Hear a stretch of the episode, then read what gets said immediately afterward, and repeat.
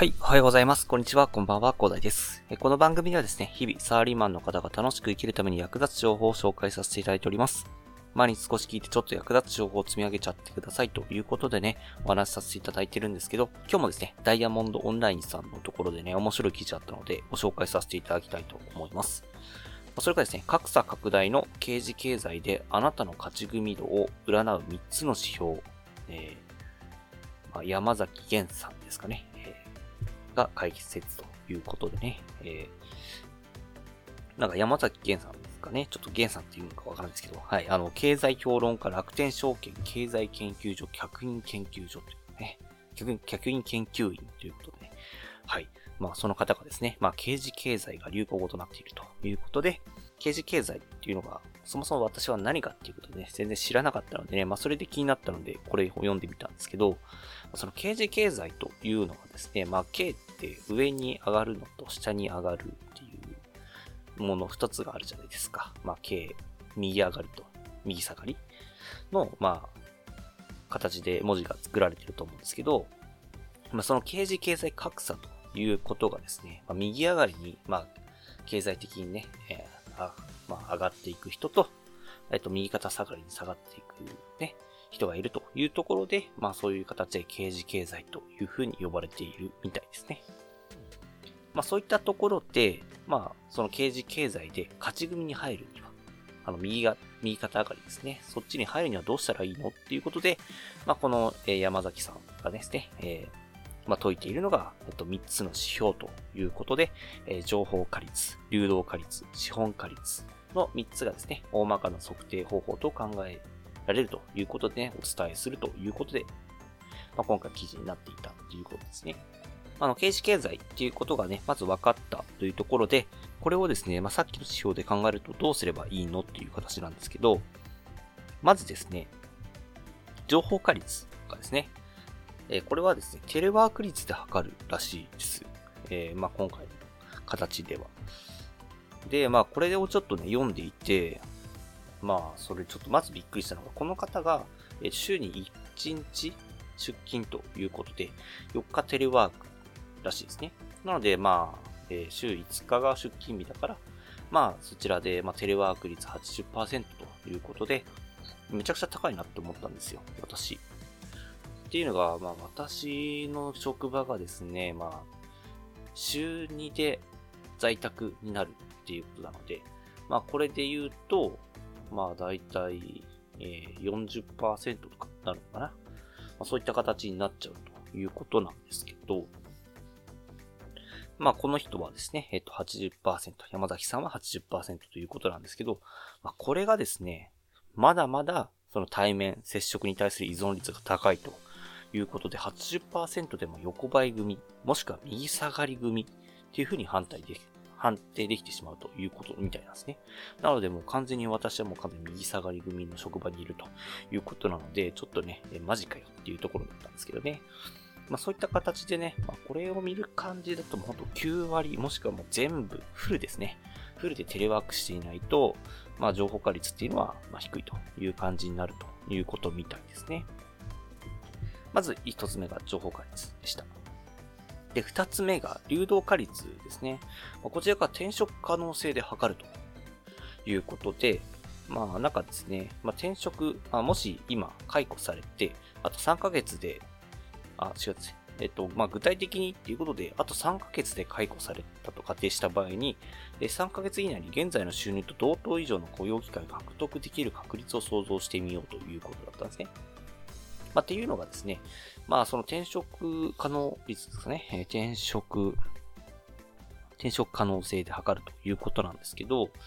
まあ、すごい、まあ、市場から求められる人材である、まあ、スキルとかね、まあ、そういった希少価値のある人材であれば、まあ、3ヶ月以内に解雇されたとしても、まあ、かなり市場の、まあ、価値が高いということなので、まあ、転職っていうのは容易だよねということみたいなんですね。なので、ちょっと私は考えてみたときに、もう完全に収入が下がることしか考えられないということだったので、まあかなりですね、私の場合は、えー、流動化率が低いということなので、まあ、そちらもね、気にしていく必要があるということで、今のところ3つのうち2つがですね、えー、もう敗北しているわけですけども、まあ、そういった形で2つ目の指標が流動化率。どうでしょう？あなたにはありますかね？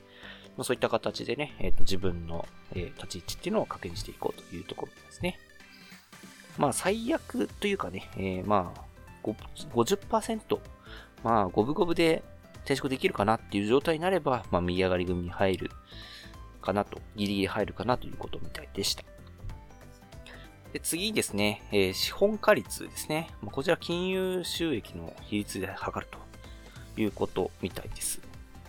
まあ、この比率の測定方法は簡単で、まあ、金融収益の総収入に占める比率を計算すればいいということみたいでした。まあ、例えば、なんか1年間にね、会社から付与されたストックオプションの行使で期待できる利益の総価額と、まあ、保有する金資産が1年間に稼いだ利益が年間の総収入の何パーセントを占めるか計算するということでしたね。なので、まあ、これが高ければ高いほどいいと。で、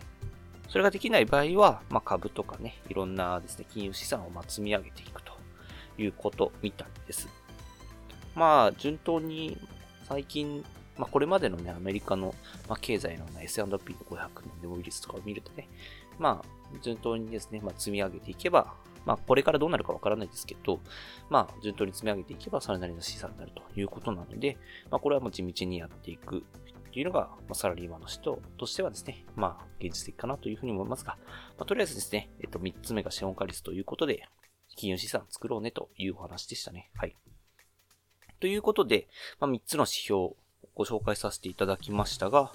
えー、まず1つ目覚えておられますでしょうかね。えー、まず1つ目が情報化率ですね。まあ、テレワーク、まあ、フルでやれる仕事できてますかと。で、次がですね、流動化率ということで、あなた転職できる五分五分で転職できますかと。しかもですね、それは収入が下がらない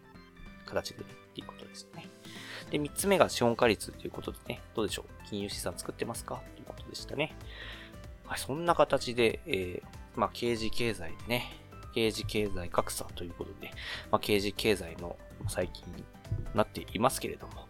まあ、勝ち組に、まあ、行くためにですね、こちらの3つの指標をね、気にしていただいてね、まあ自分のキャリアということ、昨日の、昨日もキャリアの話をさせていただきましたけど、まあそういった形で自分のキャリアについて考えていく必要がありますね、という記事がね、ありましたのでね、まあ今回ご紹介させていただきました。まあ、結構ね、刑事経済とか聞いたことあるっていう方でね、知らない人とか、まあ、あとですね、まあちょっとね、今回の話した内容にね、えー、ちょっとね、危機感を覚えた方、まあ、私も含めてですね、まあ、そんな方もいらっしゃると思いますので、ぜひね、今後のキャリアとかいろいろ考えていく際にはですね、仕様の一つとして考えてみてもいいのかなと思いましたので、本日お話しさせていただきました。ぜひね、まあ、勝ち組の方というかね、まあ、右肩上がりにのね、えっ、ー、と、そっちに乗れるようにですね、頑張っていきましょうということですかね。はい。では本日はこんな感じで終わりにしたいと思いますが、最後にお知らせだけさせてください。この番組ではですね、皆さんが困っている悩みとか話してほしい内容など随時募集しております。コメント欄や Twitter の DM などでどうし送ってください。Twitter とかのリンクは概要欄に貼っておきます。で、私はですね、ヒマラヤというプラットフォームで配信させていただいております。ヒマラヤだとね、概要欄にもすぐ飛べますし、で、レベルの高い配信、レベルの高い配信さんもいっぱいいらっしゃいますので、で、さらに無料ですのでね、一度インストールして楽しんでみてください。ただですね、他のプラットフォームでお聞きの方もいらっしゃると思いますので、そういった方は Twitter に電話いただけると嬉しいです。アカウント ID はですね、アットマークアフターアンダーバー、ワークアンダーバーレストで、スペルがですね、アットマーク AFTR アンダーバー WRK アンダーバー REC です。どうしお待ちしております。それでは今回はこんな感じで終わりにしたいと思います。このような形でね、皆さんの耳だけで役立つ情報をゲットできるように、質問をくれて情報をゲットして、毎日配信していきますので、ぜひフォロー、コメントなどよろしくお願いいたします。では最後までお付き合いいただきありがとうございました。本日も良い一日をお過ごしください。それでは。